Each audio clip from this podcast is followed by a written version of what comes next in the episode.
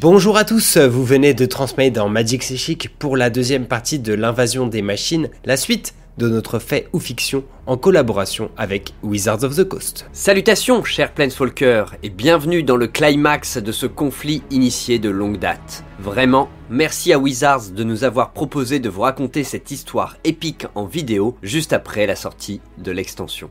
Avant de replonger pleinement dans l'histoire, faire le concours pour gagner le booster collector, tout ça, tout ça, voici où nous en étions arrêtés pour rappel. Elechnorn a enfin pu lancer sa grande invasion des machines à travers le multivers. Les troupes de Phyrexia massacrent des peuples entiers pour grossir leurs rangs tout en causant des dommages irréversibles. Les Planeswalkers survivants défendent comme ils le peuvent leur propre monde. Et en parallèle, aucune nouvelle d'Elspeth ou même de Teferi qui avait atterri sur euh, sa patrie d'origine de Zalfir, déphasée du reste du multivers. Néanmoins, cette tête brûlée qu'est Chandra avait décidé de partir tenter le tout pour le tout sur la nouvelle Phyrexia. À ses côtés, les résistants Mirans survivants comme Kos, et la dryade Vren, qui pense pouvoir prendre comme nouveau symbiote l'arbre-monde au centre du plan machiavélique d'Eleshnorn. Mais les choses tournent autant au vinaigre que pour l'équipée précédente dont la moitié s'était faite parachever. Parmi ceux passés à l'ennemi, Nissa, qui met une sacrée déculottée à Vren et Chandra, cette dernière ayant encore trop de sentiments pour elle.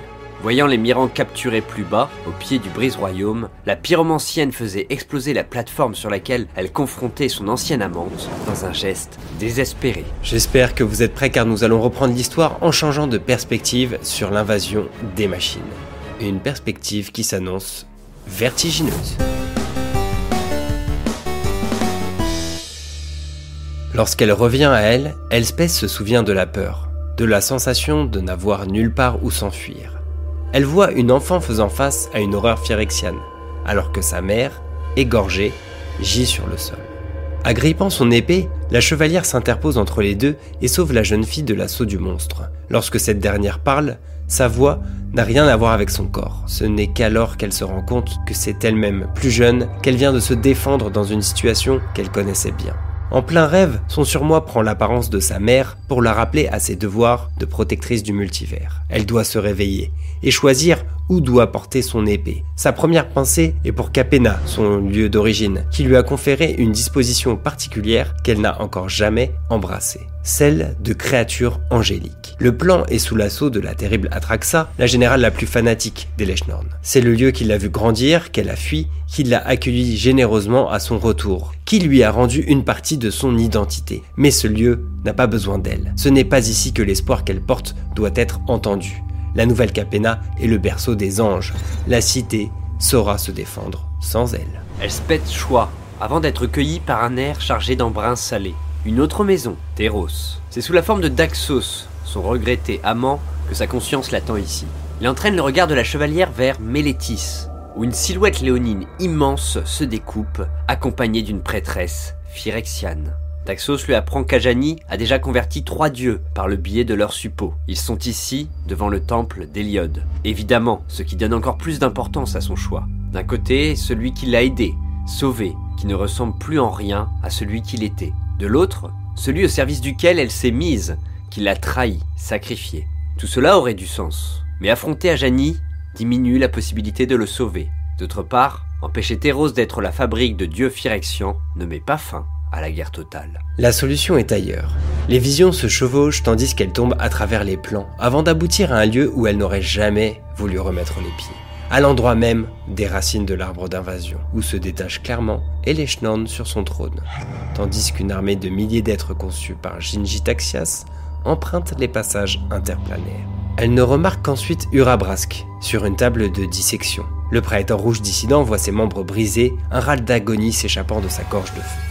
Puis Karn, démembré et dispersé en amont des vertigineuses branches du Brise-Royaume, et malgré son corps éparpillé, le golem semble encore en vie, comme l'indiquent ses yeux alertes et mouvants. En vie et dans une souffrance continue. Enfin, les résistants mirants sont inclinés au pied des Lechnorn, sur le point d'être simultanément massacrés et convertis. La voix lui revient, lui rappelle un lieu fondé par une ange qui était aussi une déesse, un lieu de paix et d'harmonie où des êtres angéliques résidaient. Un magicien avait demandé de l'aide contre la menace phyrexiane à cette déesse, il y a longtemps. Aujourd'hui, cette menace s'incarne à travers Eleshnorn. Mais la tuer ne suffira pas.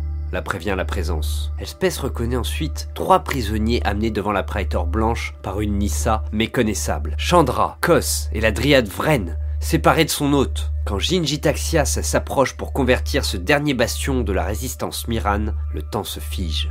La voix reprend. Faut-il vraiment tuer Eleshnorn En ouvrant son esprit, Elspeth voit enfin ce qui lui échappait dans la situation. Vren tournait vers Brise Royaume. Se concentrant, elle perçoit qu'elle et Nissa sont la clé pour arrêter Phyrexia, sans tout à fait comprendre pourquoi. Puis, tout s'assemble. Phyrexia est la destination. Vren doit s'associer à l'arbre d'invasion pour changer le cours des choses. Et elle, Elspeth, doit s'opposer à Nissa, qui fera tout pour l'en empêcher. La voix qui disparaît était une émanation de Serra, une arpenteuse humaine si puissante qu'elle avait jadis créé son propre plan avant de le peupler d'anges. Et l'écho de son âme, pour une raison encore inexpliquée, vient de permettre à Elspeth d'épouser sa destinée angélique à son tour. Le regard de la chevalière se porte vers sa main, qui se transforme déjà. Elle est enfin le fruit complet de son histoire, de tous ses apprentissages, de toutes ses batailles, de tous les sentiments qui l'ont habitée. Elle n'a plus peur désormais, elle est Elspeth, et même beaucoup plus. Elspeth reprend forme depuis les cieux de la nouvelle Phyrexia, et ses nouvelles ailes angéliques lui permettent de fondre sur Jinji Taxias. Son épée arrête les griffes du Praetor bleu. Karn rouvre les yeux sur l'archange qui défie Norn de toute la lumière de ses ailes d'or. Le visage d'Elspeth ne porte plus le poids des interrogations et du passé. Il est d'une sérénité exaltante. Elle laisse Jinji Taxias se cacher derrière ses serviteurs et se rapproche de Chandra, dont les blessures se referment lorsqu'elle passe sa main à proximité, comme si son corps lui-même était devenu une bénédiction divine. Alors que Nor lui hurle sa haine, elle ne lui prête pas attention et apporte des soins à Kos. La mère des machines l'assaille avec violence, lui jetant un bout de trône qu'Elspeth arrête nonchalamment avec ses ailes. Ce déséquilibre de puissance entre les deux jette un froid parmi l'assemblée phyrexiane. Une fois rétabli de son côté, le Vulchoc proclame d'une voix tonitruante le rassemblement de Mirodin et entreprend d'ouvrir la voie à Vren, portée par Chandra jusque Brise Royaume. Saxias ne comprend pas les ordres d'Eleshnorn, qui au lieu de se concentrer sur les prisonniers, veut affronter Elspeth. Le Praetor bleu entrevoit ainsi que la mère des machines n'est peut-être plus à sa place à la tête de Phyrexia. Dans sa transcendance nouvelle, Elspeth ne voit plus les choses de la même manière. Le chaos de Phyrexia ne trouble pas sa paix intérieure. Eleshnorn, autrefois si inquiétante, ne lui semble plus qu'une grande poupée désarticulée. Mais cette dernière dans sa rage furieuse, ne laisse pas l'archange se concentrer sur Nissa. La Praetor blanche se constitue une armure en agrégeant les restes d'anciens compagnons, attaque sans relâche sa némésis volante, tout en entassant d'autres corps pour former un mur de chair autour d'elle deux. Dans ce duel, ce sont aussi deux idéologies qui s'affrontent, à voix haute. D'une part, l'avidité sans borne d'Eleshnorn d'unifier tout sous son contrôle.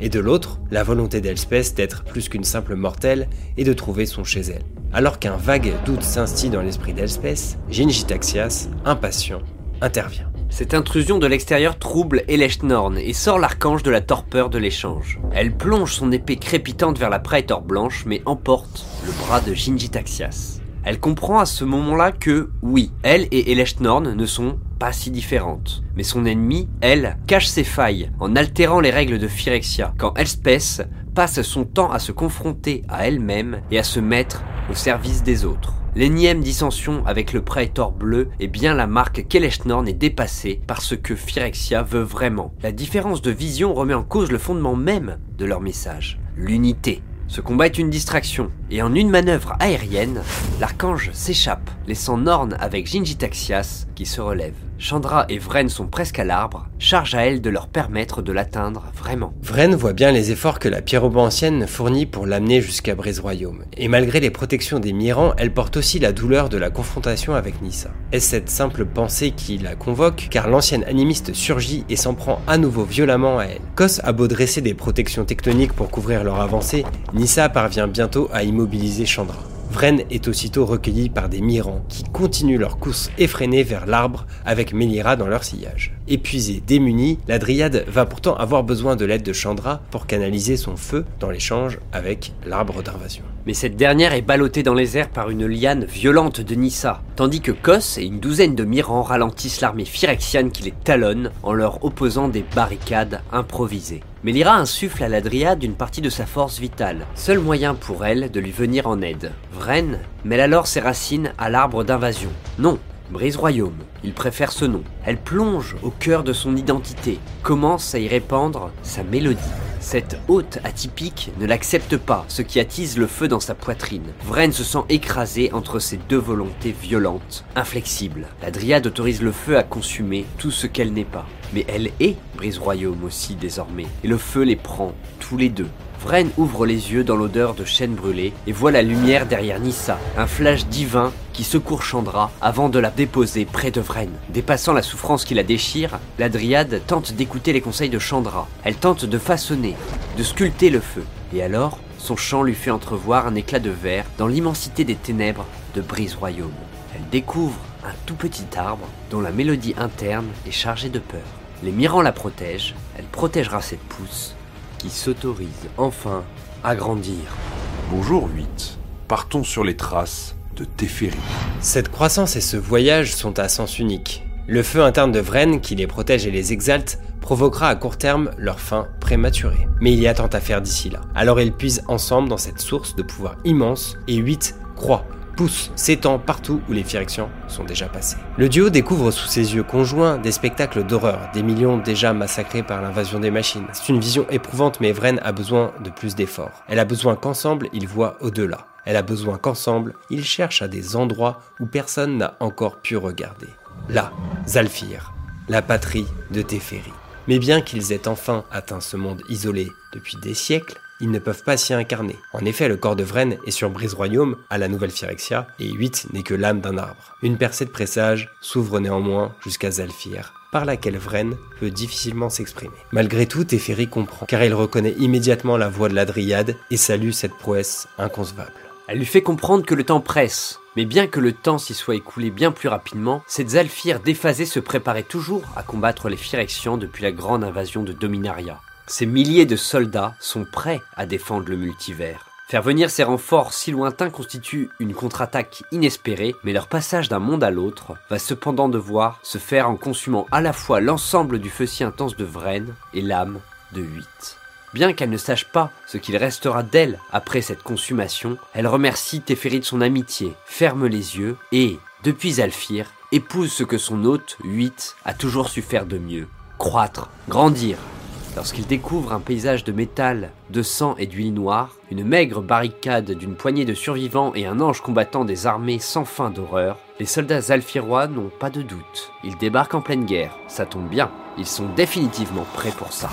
Cette transformation de Brise Royaume s'accompagne évidemment de changements dans le multivers. Sur Capena, les anges sont définitivement de retour, se déployant progressivement, guidés pour partie par la jeune Giada, opérant elle aussi un retour sacré parmi les siens grâce à son ascension angélique. Un autre genre d'ange, la redoutable Atraxa, était venu en ville pour éradiquer sa lignée d'origine. Elle a déjà porté un coup terrible à la famille Maestro en détruisant le musée Xender avant d'éliminer leur dernier chef en date, le vampire Anelo. Mais focalisée sur ses obsessions, elle a manqué l'impensable. Dans l'ombre de la guerre et des massacres, les cinq familles ont tant bien que mal réussi à comploter ensemble, élaborant un plan visant à faire s'écrouler Park Heights, soit toute la partie supérieure de la ville, au moment opportun. Grâce aux explosifs placés consciencieusement par les Rifters, c'est autant un succès qu'un lourd tribut à payer pour mettre à bas l'ange déchu. Avec la mort d'Atraxa, les lianes épineuses de Brise Royaume se rétractent de la métropole et un autre paysage remplace celui de la nouvelle Phyrexia à travers les percées de présage. Un paysage à la mer noire d'huile au ciel abritant les espoirs des gens. Terros. Les habitants de cet autre monde n'ont jamais vu d'ange de leur vie, mais ils comprennent immédiatement que ces créatures incarnent l'espoir. Ils déferlent depuis Capena, sauvent, viennent en aide à tir d'ailes. Oh, le dieu perverti Héliode perçoit bien la menace que représentent ces nouveaux venus. Cela le distrait d'ailleurs d'une autre menace, plus prégnante, sous la forme fantomatique violacée d'une assassine, qui lui ouvre la gorge d'un coup de dague spirituel, faisant gicler l'huile phyrexiane. Lorsque le dieu disparaît, Kaya atterrit sur le toit d'un temple et se dresse devant Ajani. Le léonin est-il de taille face à une tueuse de dieu Les portails s'ouvrent à nouveau devant les anges, sur une multitude de plans et de destinations, dont chacun d'eux nécessite leur renfort. La Praetor blanche en déroute, Capena libéré de son ange noir, et Teros débarrassé des dieux phyrexians, il est temps d'aider l'ensemble du multivers à échapper à cette invasion. Giada, elle, s'engouffre vers la nouvelle Phyrexia pour rejoindre sa sœur d'armes et d'âme, Elspeth. Leur échange se fait sans un mot, par l'esprit, comme les anges savent le faire entre eux. À la joie de se retrouver s'ajoute le soulagement pour Elspeth d'avoir enfin un renfort digne de ce nom. Sur Dominaria, on dit souvent que les Alfirois ne connaissent pas la peur. Mais ces derniers expriment les choses autrement. De si loin qu'ils se souviennent, ils connaissent la peur, mieux que n'importe qui. Dans le feu à la tombée de la nuit, quand on se demande si les cultures suffiront à nourrir tout le monde, quand un parent pense à son enfant parti faire la guerre, quand on connaît la peur et qu'on l'invite chez soi, quand on traite la peur comme n'importe qui, la peur n'effraie plus. Votre communauté vous défend contre vos peurs et vous les défendez des leurs. Le multivers a peur de la nouvelle Phyrexia Très bien, voyons ce que Zalfir en pense. Ainsi armés jusqu'aux dents, les clans alfirois débordent les Phyrexians alors que la barricade de Kos s'effondrait. Ils savent se protéger de la terrible huile phyrexiane, ils ont affûté leur stratégie des années durant, ils chantent alors que le combat s'intensifie, tandis que le mage Teferi ralentit les ennemis et leurs projectiles à proximité de. Chandra exulte à sa vue. Même le terrible prédateur Vorinclex qui fond sur lui devient ridicule lorsque, heurtant le mur de magie, il se déplace soudainement au ralenti. Kos et la pierre ancienne unissent leurs efforts pour lutter contre les monstres. Le prêtre vert parvient à blesser Teferi, mais l'instant d'après, sa tête roule sur le sol, tandis qu'une soldate aide Teferi à se relever. Elspeth l'enjoint à faire plus attention. Le mage découvre avec une surprise heureuse la transcendance de sa compagne, qui lui apprend que la présence de Giada et leurs autres sœurs empêchent toute infection, durant un temps du moins. Elspeth se charge de Nissa, les deux praetors restants sont pour Teferi, à cause de Zalfir. En arrière-plan, l'œuvre de Vren est dure à décrire, échangeant les places de Zalfir et Phyrexia dans le multivers grâce au pouvoir de 8. Teferi ordonne la concentration des attaques sur Eleshnorn, qui vocifère l'éternité, plus si sûr, de Phyrexia, réclamant l'aide et la défense de ses armées armées qui obéissent maintenant à leur véritable créateur, Jingitaxias. Ce dernier profite de son avantage pour se retourner contre la Praetor blanche, dont l'ego lui a fait perdre de vue l'évolution constante et nécessaire de Phyrexia. Un Ajani bien mal en point vient s'interposer. Teferi regarde l'affrontement s'engager, puis les guerriers salfirois foncent dans le tas. Le mage temporel leur demande d'épargner le puissant Léonin. Puis il défie lui-même Jingitaxias dont les puissances armées et les forces tout court s'amenuisent. Aidé dans le combat par une porteuse de marteaux zalfiroise, le praetor bleu est vite défait, puis dévoré par une de ses propres créations. Le plan de Phyrexia est en train de s'écraser sur lui-même en prenant la place de Zalfir dans un repli temporel. Teferi sonne la retraite, les Zalfirois ouvrent le chemin au Miran.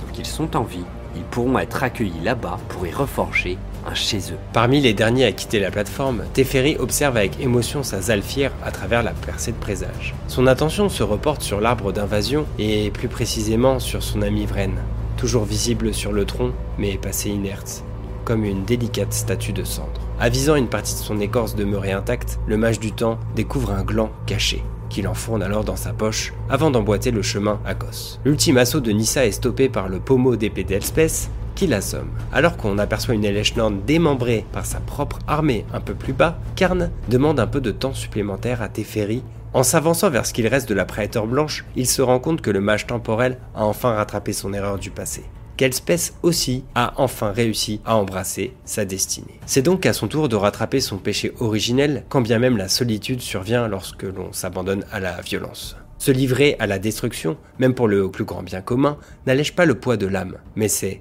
sa responsabilité de désintégrer Eleshnorn. Ce qu'il fait consciencieusement. Première étape vers un futur plus chantant. Quand il est enfin prêt à quitter Mirodin, c'est Zalfir qui lui ouvre ensuite les bras. Sur Kaladesh, une mer encerclée par d'innombrables Phyrexians serre fébrilement la barre de métal qui lui sert d'arme improvisée, attendant sa propre mort. Quand soudain, ses ennemis s'effondrent, inanimés, la même chose se produit sur l'ensemble du quartier de Girapur. La mère remercie sa fille à voix basse. En effet, la chute d'Eleshnorn et l'isolement simultané de la nouvelle Phyrexia semblent avoir ainsi définitivement neutralisé les armées phyrexianes envoyées aux quatre coins du multivers. Cependant, de Kamigawa à Kaldheim, en passant par Ravnica, pour ne citer que, les dégâts sont nombreux et la reconstruction s'annonce difficile. Mais au moins, les machines ont stoppé leur marche le moment. Inversement, Zalfir a pris la place de la nouvelle Phyrexia en tant que plan à part entière.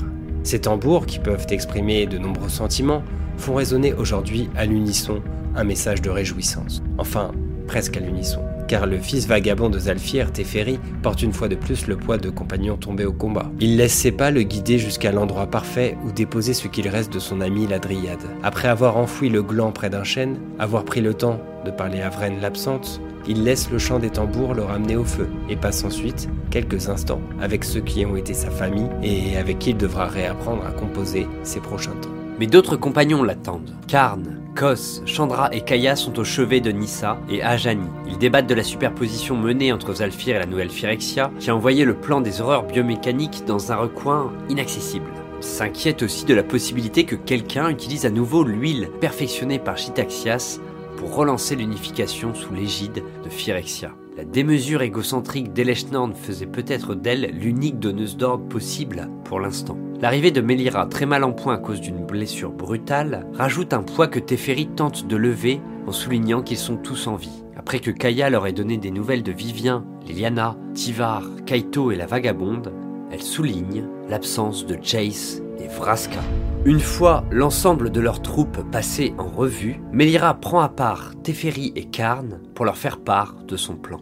De son côté, Kos trouve Elspeth, qui malgré sa nouvelle forme divine reste toujours la même. Elle semble juste saisie d'une sérénité qu'elle n'avait jamais eue auparavant. Le géant des montagnes a besoin de conseils, mais Lyra veut guérir Ajani et Nissa, ce qui précipiterait sa mort à elle et la disparition de l'étincelle de Karn, étincelle déjà léguée par Venser il y a de cela quelques temps. Plusieurs choses agitent le colosse de lave. Que Nissa et Ajani aient une deuxième chance, après le mal qu'ils ont répandu sous influence phyrexiane, lui semble difficile à accepter. Surtout avec le nombre de morts qu'il a vu passer de l'autre côté sans espoir de retour, tout au long de cette guerre, sans parler de ceux qu'il n'a pas connus, mais touchés de plein fouet à travers le multivers par cette invasion des machines qu'ils ont certes brisées, mais qu'ils n'ont pu empêcher. Que cette guérison se fasse au détriment de sa compagne de combat de si longue date, pour ne pas dire de sa meilleure amie, pèse ainsi très lourd sur le moral de Kos, également orphelin de son plan natal à présent. Mais Elspeth, dans sa nouvelle éminence, a pleinement confiance en son ami pour trouver sa place au sein de Zalfir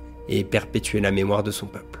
En regardant son ami partir, puis ceux qui restent, il médite sur ses propos, le cœur serré. L'assemblée des Planeswalkers restants se met en place pour exécuter l'opération. Teferi distord le temps autour d'eux, tandis que Karn, les mains sur Ajani et Nissa, puise dans l'étincelle de Planeswalker en son sein pour former deux boules de lumière qui disparaissent dans un bruit de tonnerre. Mais Lyra, prenant la main de leur patient, se met à rayonner à son tour, tandis que son visage se plisse dans la concentration.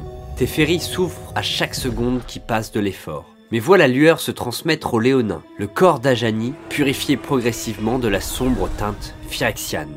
C'est ensuite au tour de l'étincelle de Nissa d'être purifié par l'effort. À bout de force, le mage du temps relâche son sort et s'effondre, inquiet du résultat. Le réveil d'Ajani le rassure immédiatement, même si l'épuisement enjoint le gros chat à se rendormir presque aussitôt. Le mage de Zalfir s'enquiert alors de l'état de Karn, qui, ayant sacrifié l'ultime présent de Venser, se sent infiniment plus seul.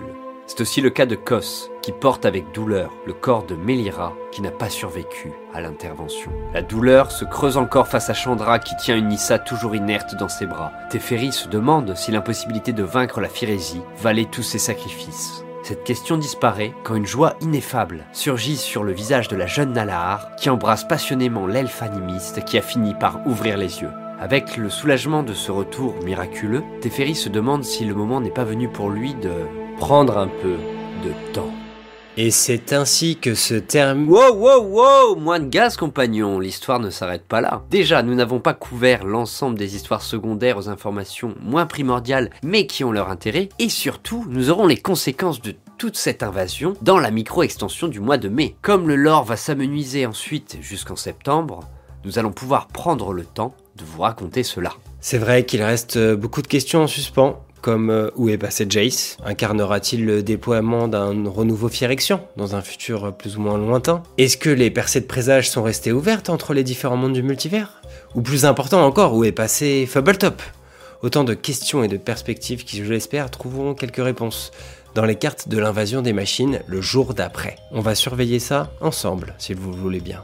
Ou peut-être aurons-nous déjà des bonnes pistes dans vos commentaires. N'hésitez pas, comme d'habitude, à partager vos théories et aussi à nous dire ce que vous avez pensé de cet arc de l'histoire. Mais l'autre motivation pour vous amener à commenter sera notre fameux jeu concours avec à la clé un booster collector de l'invasion des machines. Pour participer, laissez un commentaire contenant le terme floraison en hommage à la surprenante et philosophique Vren. On remercie encore Wizard de sa confiance en nos mots pour vous transmettre ses aventures, et vous d'être toujours au rendez-vous, de nous écrire ici sur les réseaux sociaux, de venir nous voir durant les événements. Votre soutien alimente nos étincelles de compteurs. En parlant d'événements, tendez l'oreille vers Magic Chic hein, très prochainement car il se pourrait que l'on vous donne rendez-vous bientôt pour taper un peu le carton. Alors, d'ici la levée de ce mystère, prenez garde sur les branches de Brise Royaume.